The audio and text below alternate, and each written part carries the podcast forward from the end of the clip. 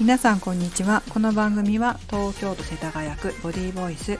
心と体のトレーナー私メグが主に健康やダイエットに関する様々な情報を配信する番組です。257回目の今日はストレス太りをやめる感情チェックの方法をお送りします。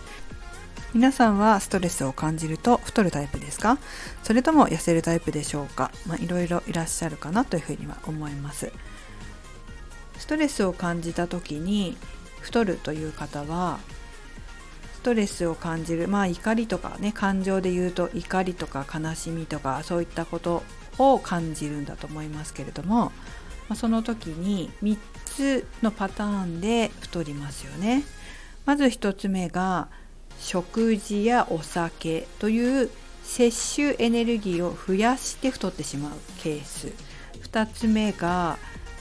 運動をやめてしまったりとか、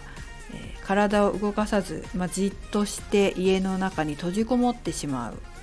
それから何も考えたくなくて、えー、布団の中で寝てしまうとかずっとじっとテレビを見て何も考えないようにしてしまうとかっていうこともありますよね。まあ、この場合は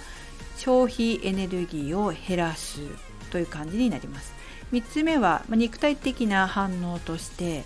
ストレスを感じると体を守るためのホルモンが出て、それが太らせてしまうということもありますね。皆さんはどんな行動をとりますか？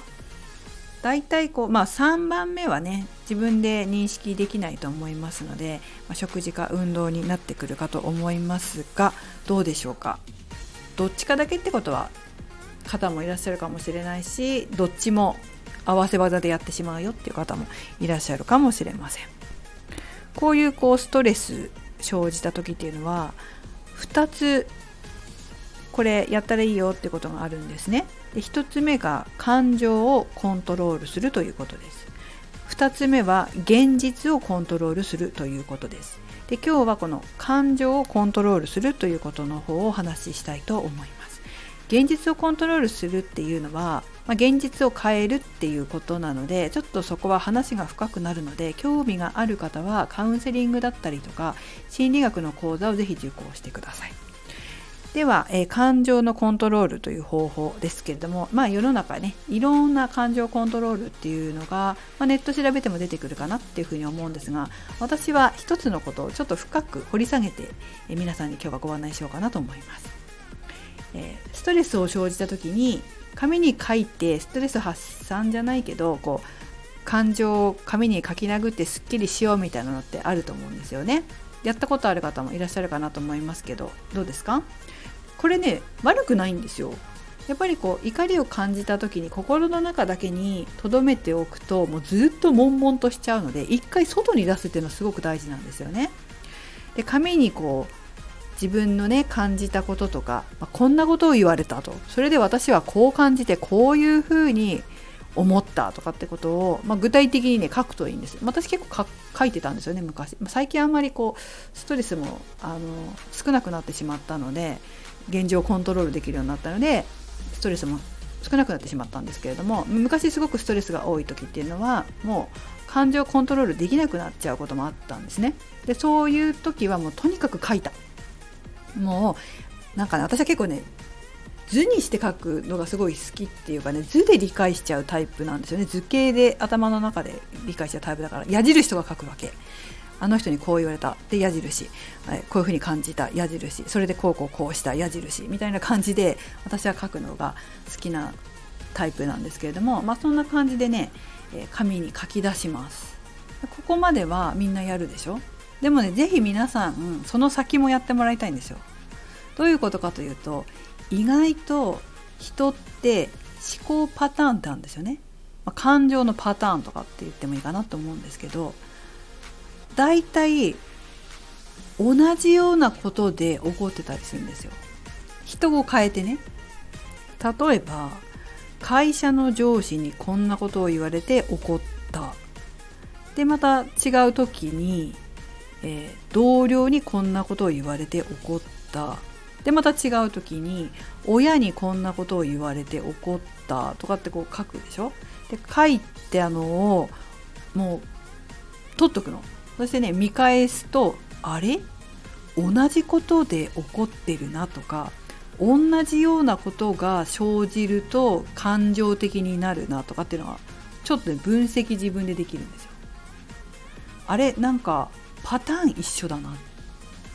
こういうことが生じる。そうすると怒りのスイッチが入る。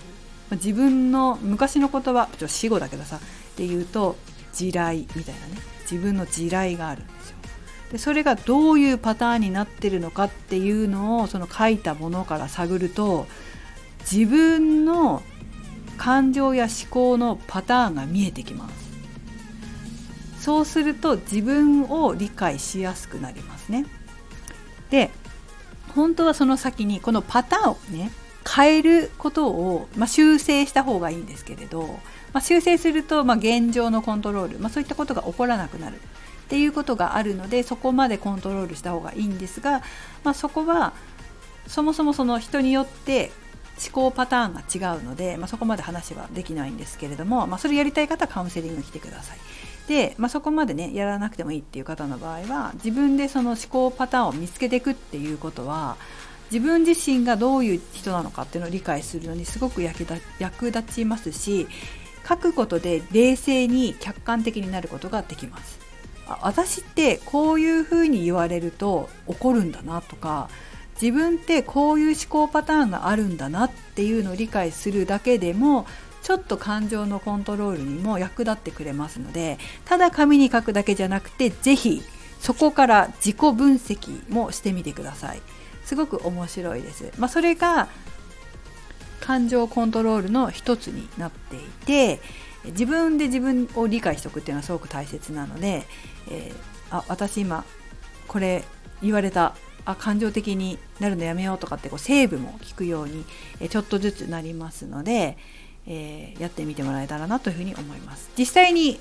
あのちゃんと変えたい人っていうのは、まあ、その思考パターンをもとに修正文っていうものを作って自分の思考パターンを変えていくっていう方法がありますのでそちらが興味があれば是非ねカウンセリングの方に来てください。やってみてね、メグでした。